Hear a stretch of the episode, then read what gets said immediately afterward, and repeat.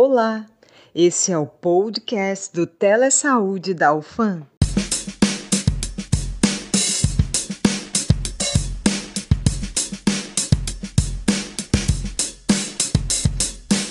Olá, ouvintes! Esse é mais um episódio do Telesaúde UFAMcast e hoje vamos bater um papo junto com o nosso convidado especial, Dr. Gerson Mourão, médico mastologista e diretor da Fundação Centro de Controle de Oncologia do Estado do Amazonas, FCCOM, sobre prevenção ao câncer de mama. Então, que tal a gente ficar por dentro do assunto do mês que passou sobre o Outubro Rosa, que, inclusive, já temos um episódio aqui no podcast sobre a campanha do Outubro Rosa. Apesar do Outubro Rosa já ter passado, a mensagem é importante e deve ser sempre divulgada.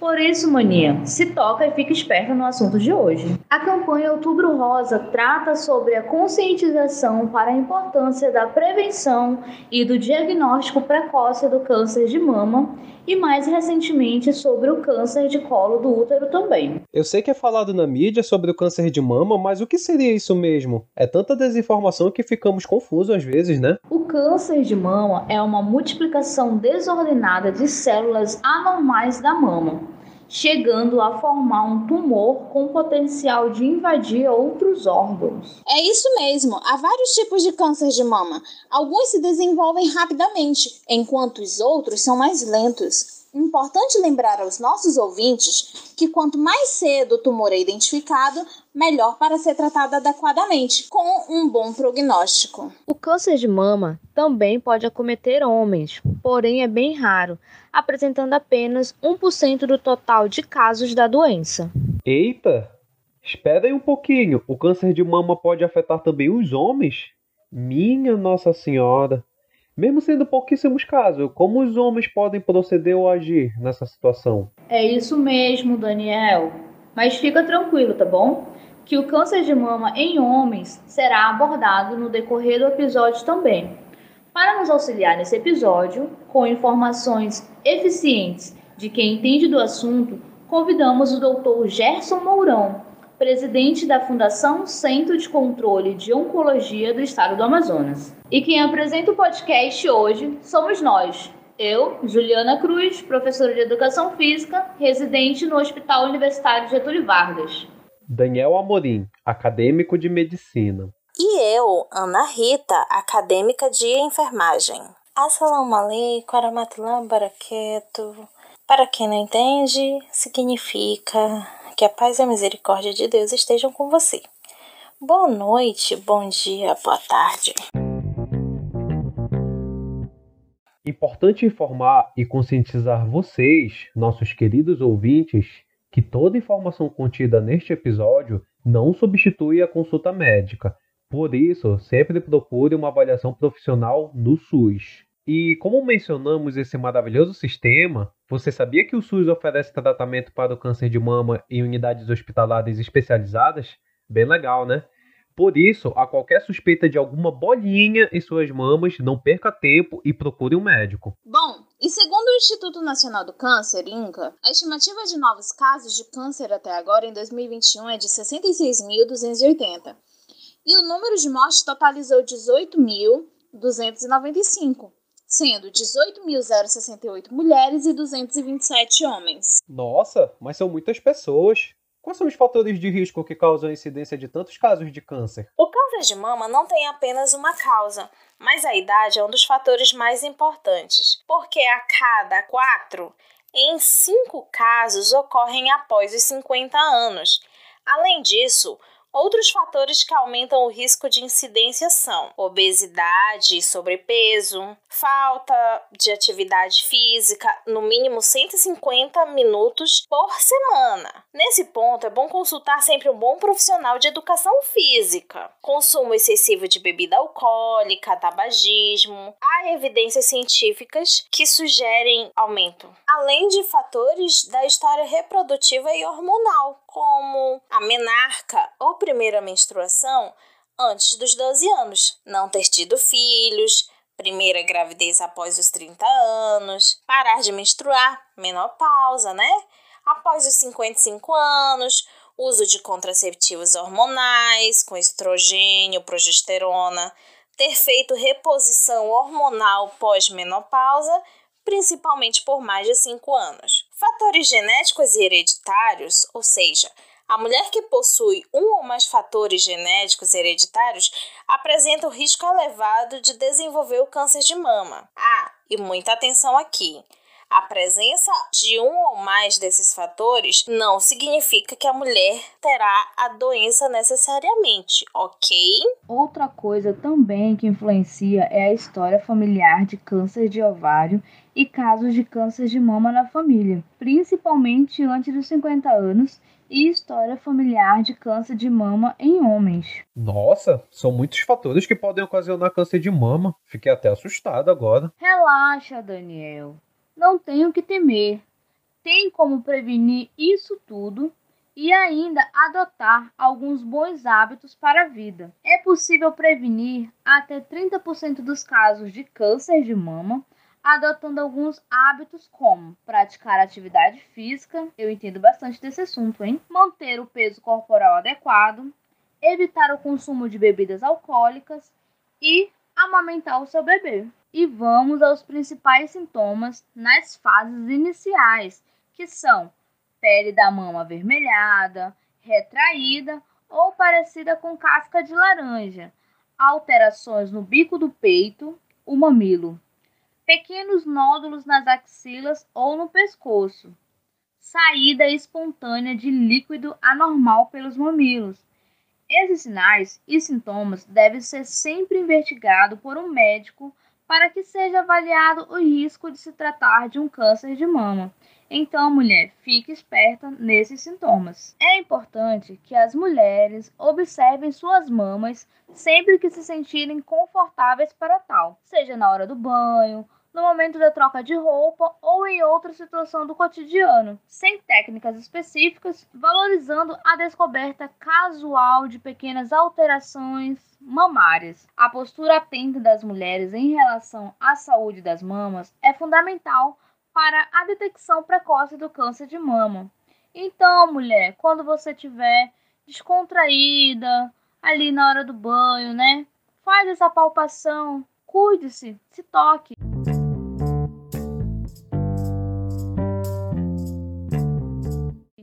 Falando em principais sintomas, é importante destacar a detecção precoce, pois, gente, o câncer de mama pode ser detectado em fases iniciais e, em grande parte dos casos, aumenta a possibilidade de tratamentos menos agressivos e com taxas de sucesso satisfatórias. Todas as mulheres, independente da idade, devem ser estimuladas a conhecer seu corpo para saber o que é ou não é normal. Em suas mamas, a maior parte dos cânceres de mama é descoberta pelas próprias mulheres através do autoexame das mamas. Isso mesmo, Ana. Ainda mais, o Ministério da Saúde recomenda que a mamografia de rastreamento exame realizado quando não há sinais nem sintomas suspeitos seja ofertado para mulheres entre 50 e 69 anos a cada dois anos. Ah, e só para esclarecer o que é a mamografia.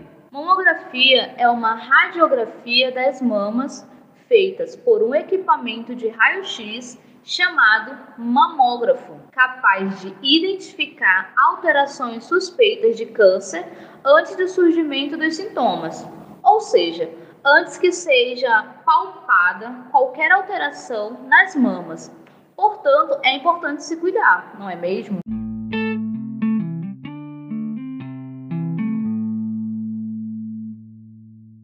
Eu já fiquei nervoso escutando tudo isso ainda mais para um leigo como eu que não sabia nada sobre o câncer de mama. Então, para responder esses questionamentos, nada melhor do que uma pessoa que está por dentro do assunto para repassar informações pautadas na realidade, principalmente do nosso Amazonas. Por isso, contamos no episódio de hoje com a participação do Dr. Gerson Moldão, diretor-presidente da SECOM, Fundação Centro de Controle de Oncologia do Estado do Amazonas. É, eu sou Gerson Mourão, diretor-presidente da Fundação SECOM, sou mastologista. Né? O mastologista é aquela pessoa que cuida das doenças da mama, diferente do plástico que, que cuida do embelezamento da mama. Né? Essa é a grande diferença. É, estou aqui para falar um pouco para vocês sobre o câncer de mama. Quando um paciente sente alterações em suas mamas, como deve proceder? Aonde a pessoa deve ir? É, hoje é, eu diria o seguinte, que nesse final de Outubro Rosa nós tivemos uma vitória histórica dentro do nosso estado e é disso que eu vou falar nesse momento. Vejam vocês que aqui dentro da Fundação Secom só chegavam tumores avançados. E por que, que eles chegavam avançados? Porque a falha se encontrava fora da nossa fundação que, que seria da competência da prefeitura junto com o Estado. Nós conseguimos um acordo histórico nesse momento, junto com a Censa. É, a paciente antigamente fazia o exame e ficava perdido dentro do sistema. Agora não. A Censa vai fazer a biópsia, o Estado vai fazer no Delfina o histopatológico para saber se é um câncer ou não, e se for um câncer, essa pessoa entra imediatamente dentro da nossa fundação, e com isso vai ser uma mudança histórica que nós vamos ter a partir de agora dentro da Fundação SECOM e isso já está sendo validado. Tá? Então, essa é a grande vitória. Então, o, o que é que eu tenho para dizer para vocês? Primeira coisa, o SECOM não é o lugar que você vem para fazer mamografia, não. Todos os anos, as mulheres acima dos 40 anos de idade devem ir aos postos da Censa. Eles têm mamografia, não falta mamografia em Manaus. Essa informação me deixou muito feliz. Então você vai lá, faz sua mamografia. Se Deus o livre aparecer alguma lesão, ou se você palpar algum caroço, você vai cair dentro desse processo que é fazer a biópsia e conforme o resultado vir para o segundo. Então vocês não vão mais perder tempo em estar rodando por aí. Então a primeira coisa é saber que é ali que vocês vão fazer a mamografia quando encontrarem alguma coisa. Tempo a pessoa consegue dar sequência ao tratamento na SECOM? É, há, existe uma lei chamada Lei dos 60 Dias que, depois que você dá o diagnóstico de câncer, você tem até 60 dias para cumprir esse tratamento. É, isso nós temos caminhado, nós temos conseguido, na maioria das vezes, é, cumprir essa lei dos 60 dias. Etária com maior incidência de casos de câncer de mama no Amazonas? A maioria dos cânceres vão se manifestar, eles vão crescer de uma forma exponencial, que a gente chama de crescer rapidamente, depois dos 40 anos. Né? Por isso é que você tem que fazer sua mamografia anual depois dos 40. Mas em torno de 8 a 10% acontecem antes dos 40 anos, né? Pode acontecer. É, nessa conversa é importante que a pessoa saiba uma coisa: quando é que eu tenho que fazer minha mamografia? A partir dos 40. Mas se eu tiver um familiar meu que teve um câncer com 40 anos, eu, eu tenho, eu vou começar minha mamografia com os 40? Não. Você começa 10 anos antes, portanto, começa aos 30 anos. Como a pandemia afetou o diagnóstico tratamentos e estimativas de casos novos no Amazonas? É, ele afetou de algumas formas. A primeira, é, as pessoas ficaram com medo. Né? Mesmo que você tenha permitido que algumas pudessem vir à fundação, elas não vieram. E, e, com isso houve um acúmulo, quer dizer, o câncer ele, ele avança, é, é até interessante a gente entender uma coisa em termos de câncer de mama, ele leva em torno de 8 a 10 anos para chegar a 1 centímetro, mas depois que ele chega nesse tamanho, ele cresce muito rápido. Por isso é que tem aí a lei dos 60 dias, tem a lei dos 30 dias, né? A lei dos 30 dias é aquela. Você descobre o tumor, você tem 30 dias para saber se é um câncer ou não. E a partir daí você tem 60 dias para ser operado ou não. Então nós estamos dentro desses prazos do ponto de vista de cirurgia. Entendeu? Então afetou nesse sentido, né? De que as pessoas é, ficaram com medo de vir à fundação e também tinha é, essa grande questão de, de que não era permitido também é, que isso acontecesse, a situação era crítica. Há casos de câncer de mama em homens? É possível que isso ocorra? Sem dúvida. Existe casos de câncer de mama em homem, mas ele representa menos de 1% de todos os casos de câncer que existem. Existe uma grande diferença entre câncer de mama em homem e em mulher. A mulher normalmente é depois dos 40 anos, daí porque ela deve fazer sua mamografia anual a partir dos 40 e nos homens depois dos 60, particularmente nos homens que têm o que a gente chama de mama feminina, ginecomastia. Qual a estimativa de casos para homens em relação a mulheres? É de cada 100 casos, só um é no homem e 99 é, é nas, são nas mulheres. A abordagem de câncer de mama em homens difere muito da mulher? É a mesma, né? Assim, é, é a mesma em termos, assim, você tira a mama do homem, né? Então você não tem como conservar a mama dele, então você tira, essa é a grande diferença. Mas quanto ao resto, quimioterapia, essa coisa toda, é a mesma conduta. O homem você considera já avançado, por isso é que você tira a mama dele, você não tem como preservar. Muito obrigado, Dr. Gerson, pelas informações repassadas. Acreditamos que será de muita utilidade para todos que necessitam de orientação e ajuda nessa situação complicada que é o câncer de mama. Quais são os planos de atendimento para o futuro, agora que estamos conseguindo aos poucos sair da pandemia? Eu espero que eu tenha contribuído com vocês e, e aqui vai a nossa mensagem. Primeiro, o sistema agora vai funcionar diferente do que funcionou nesses 35 anos. Esta é a maior vitória de gestão, é a maior vitória de governo, tanto do, do estadual como o municipal. E esse acordo que nós fizemos mudou a história, vai mudar a história do câncer no nosso estado. Ou seja, você palpou um nódulo, você vai na prefeitura. Lá eles vão fazer a biópsia. O estado vai resolver a patologia. E vocês vão chegar na nossa fundação é, bem cedo com esse, com esse câncer e hoje nós temos a enfermeira navegadora que vai diminuir de 90 para 30 dias a sua cirurgia.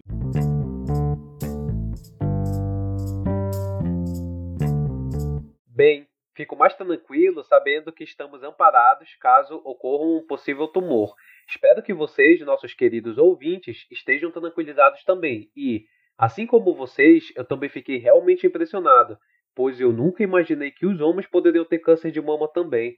Por isso, procurar se informar com as fontes adequadas é essencial. Verdade, Daniel.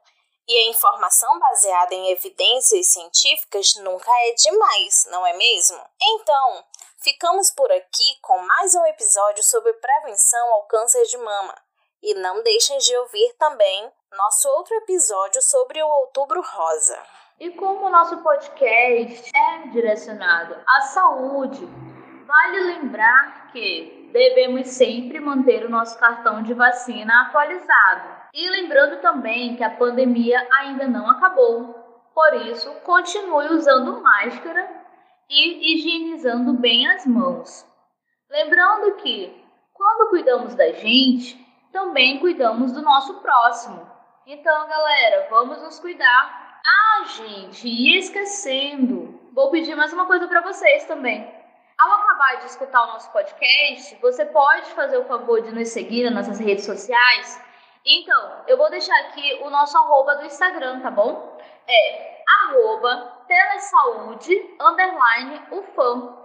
E se você está gostando de acompanhar nossos podcasts, não fique de fora e não perca a nossa próxima publicação do podcast. É isso, gente, e até mais. Tchau!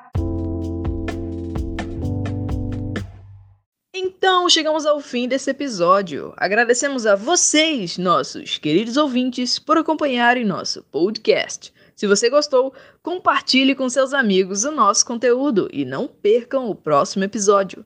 Uma boa semana a todos!